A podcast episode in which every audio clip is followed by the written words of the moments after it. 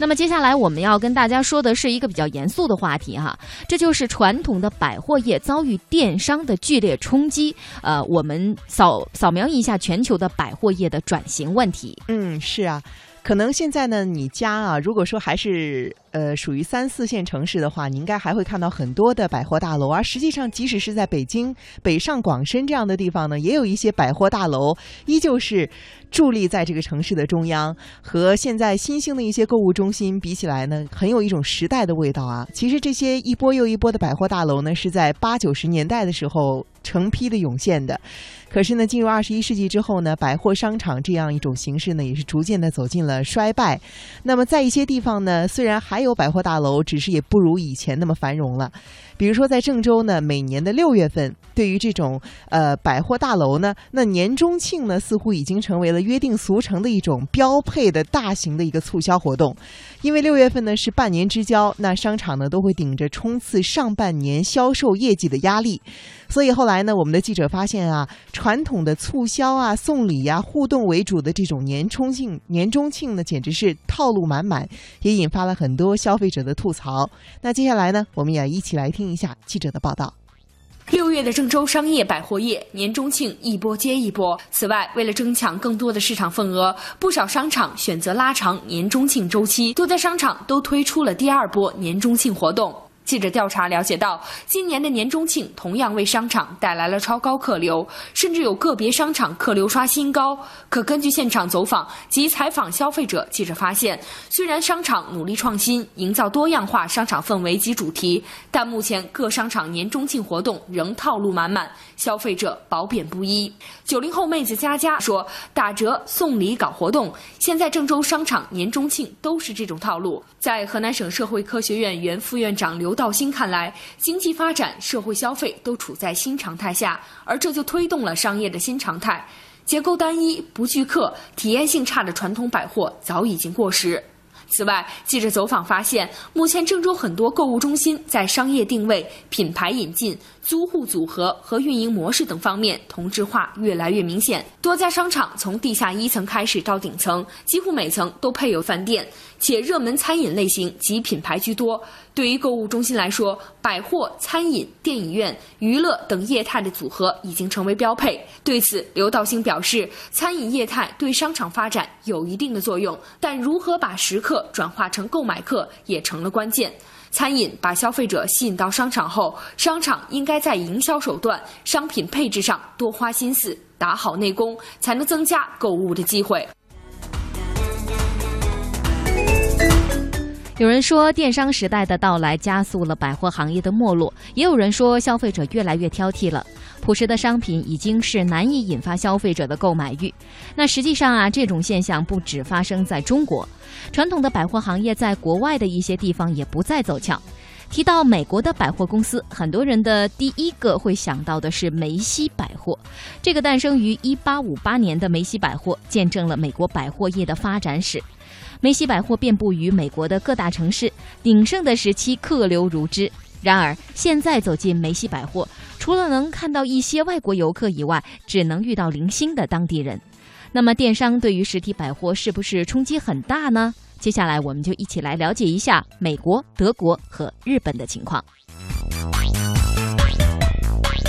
自从网络购物、手机移动端购物以及国际免费运输廉价产品购物开始形成气候，美国大型零售商的业务就开始急剧下降。两千一五年圣诞节购物日开始到两千一六年初的新年假期零售销售，都显示了大型百货公司所面临的挑战是越来越艰巨。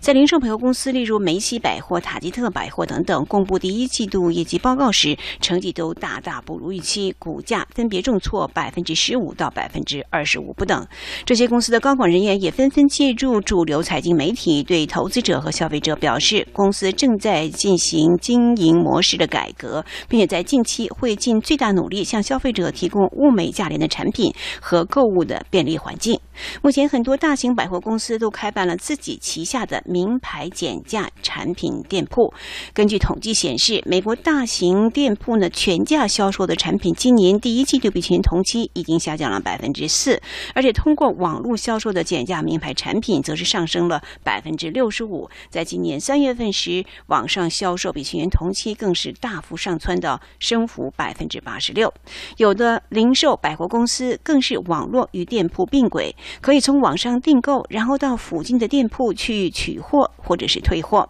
店铺希望能够吸引消费者进入店门之后，在店里随意浏览，会意外发现自己喜爱的产品而冲动购物。而这一点则是上网购物所不具备的优势，因为上网时消费者都会非常有目标的、选择性的进行搜寻。百货店铺这方面的优势，目前虽然是仍然非常的诱人，但是在今后的业务模式，则仍然要非常。具有创意性，并且实时更新，否则在网络竞争之下，每况愈下的局面是很难扭转的。网购这个现象在德国也跟中国一样，是网购的人越来越多。德国人口的一半，就是四千多万人口，都曾经有过网购的经历。二零一五年，德国消费者研究会曾经发布一个统计报告，就是说十岁以上的德国网民当中，有百分之八十的人都曾网购。那么在德国。二零一五年的数据呢，是零售业一年的营业额当中，网购份额占了百分之八。如果是具体到非食品类的产品，那么网购的这个份额呢，更是占全年的零售业的总额的百分之二十左右。主要的这个网购热门的产品种类是服装、书籍、电子产品和体育娱乐产品等等。